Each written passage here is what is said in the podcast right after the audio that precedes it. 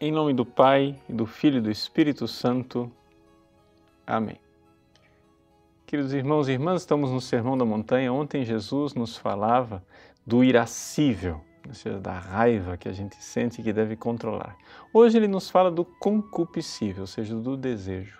Ouvistes o que foi dito: não cometerás adultério. Eu, porém, vos digo: quem olhar para uma mulher desejando-a, ele já cometeu adultério no seu coração. Não parece muito rigoroso? Não parece que Jesus, na verdade, ao invés de aliviar a lei do Antigo Testamento, está tornando-a esmagadora? Na verdade, ao dizer isso, Jesus está nos libertando. Por quê?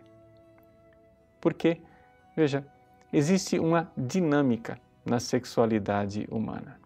E é o seguinte: nós, ao contrário dos animais, não sentimos somente o desejo sexual.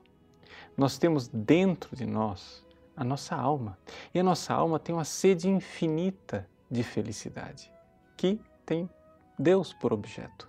Então, o nosso desejo, o nosso eros humano, animal, é potenciado exatamente pela existência da espiritualidade no coração humano.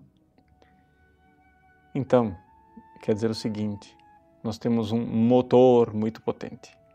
Esse motor potente exige um freio, uma precaução.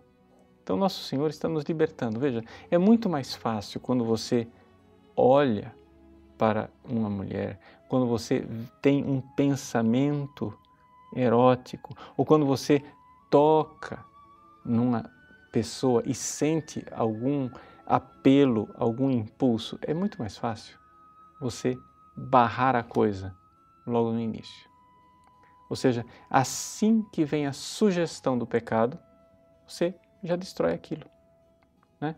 É como é, você matar uma criança recém-nascida.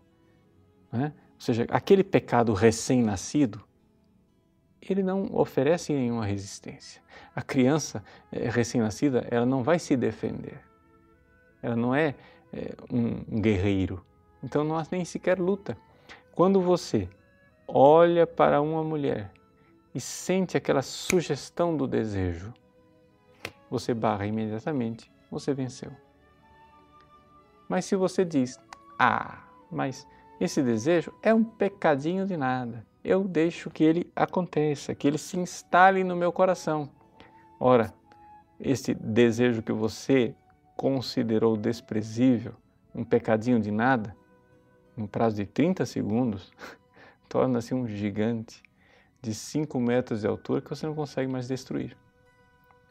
Então, quando as pessoas dizem, não, o pecado mesmo é eu adulterar, eu ter relações sexuais com uma mulher, mas eu não cometi ainda esse pecado. E aí as pessoas se entregam a olhares, se entregam a pensamentos, se entregam a toques, porque afinal eu não estou fazendo mal a ninguém. O que acontece? Você pôs em ação uma dinâmica tal dentro de você que você agora não vai conseguir mais segurar aquilo. Por quê? Porque você tem o seu desejo sexual animal potenciado agora pelo seu desejo espiritual de felicidade eterna. Então veja como é que são os seres humanos. Não existe nenhum animal que faça tanto sexo como o ser humano.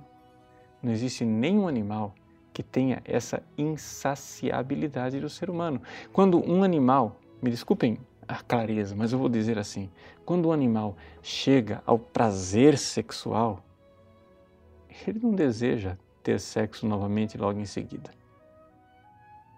Mas o ser humano, sim.